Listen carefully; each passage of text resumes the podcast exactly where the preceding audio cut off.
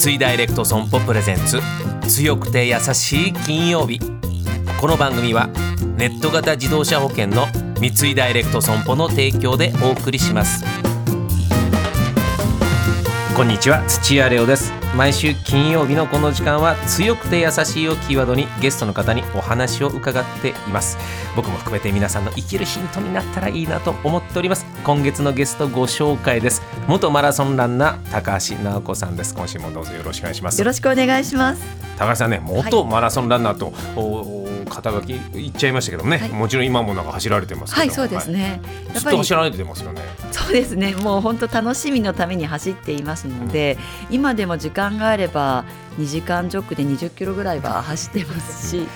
はい、あの現役の時も小出監督は世界一きつい練習をする監督っていうふうに思ってましたし、本当にそうだったと思うんですけれども、小出監督の練習メニューが終わると小出監督隠れるんですね。それをこう探し出して監督次は私の練習に付き合ってくださいねっていうことで監督とプラス60分ぐらい10キロちょっとあの走るんですね。これがある意味私にとって遊びの時間。10キロ遊びだと、はい、はい、で遊びで終わるんで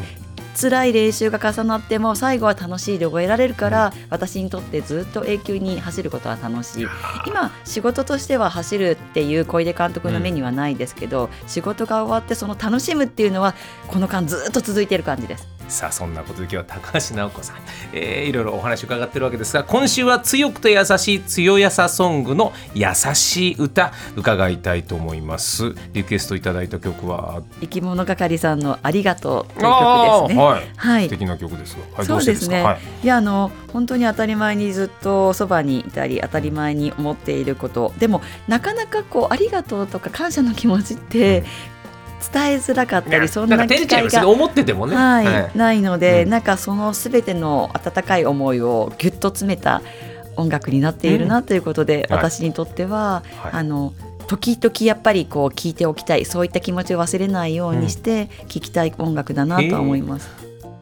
聴いていただいている曲は高橋直子さんの「強やさソング」の優しい歌のリクエスト「生き物係ありがとう」でございました。改めていかがですかこの曲。いやもう走っていると本当にありがとうの気持ちが溢れてくるんですね、うん、特に試合なんかは一人でマラソン走ると思われがちですけれども、はい、ボランティアがいるスタッフがいる。普通東京で足が痛くて止まっても大丈夫って声をかけてくれる人ってなかなかいないじゃないですか、うん、もうでも試合の時はちょっとでも止まると大丈夫ここからだよ頑張ろうねってみんな他人というか全然知らない人が声をかけてくれるすごく嬉しい気持ちでゴールまでこうたどり着ける。そうすると私ゴールの辺でハイタッチをしてても、はい、みんながありがとう私もありがとうって、えー、そういう言葉がものすごくね溢れるんですよね、うん、走り終わった後に辛いけどあ嬉しかった楽しかったありがとうっていう気持ちになれるのがマラソンのいいところじゃないかなと思います。なるほどそれは走ってみないとわからない感じかもしれないですね。はい、ということで高橋直子さんまた来週もお話たっぷり伺います。よろしくお願いします。よろしくお願いします。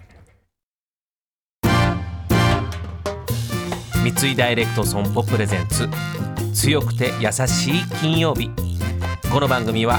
MS&AD インシュアランスグループの三井ダイレクト損保の提供でお送りしました。